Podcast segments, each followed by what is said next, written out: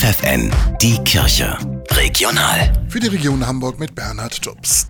Morgen will das Erzbistum Hamburg bekannt geben, ob die katholische Kirche sich künftig am gemeinsamen Religionsunterricht für Schülerinnen und Schüler aller Religionen in Hamburg beteiligen wird.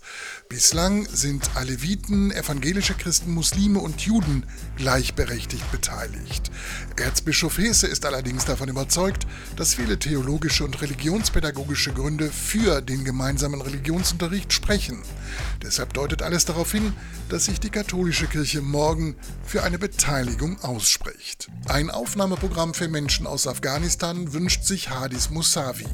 Sie hat bei der Hamburger Caritas Menschen in und aus Afghanistan beraten. Das wäre tatsächlich etwas, was sehr, sehr helfen würde, was den Menschen dort sehr helfen würde und was aus meiner Sicht auch absolut erforderlich ist. Denn die häufigste Frage lautet, so sagt sie, wie können wir unsere Verwandten aus Afghanistan hier nach Hamburg holen? Denn das ist ein großes Thema, dass die Menschen hier ein wahnsinnig schlechtes Gewissen ihren dortigen Verwandten gegenüber haben, deren Situation zurzeit ziemlich ausweglos erscheint. Und für Hamburg ist es dann umso mehr ein Thema zu sagen, hey, lasst uns ein Aufnahmeprogramm machen, denn die Menschen, die dort eventuell kommen würden, die würden in bereits bestehende Strukturen einmünden. Sagt Hadis Musavi, die monatelang für die Hamburger Caritas die Afghanistan-Beratung geleistet hat.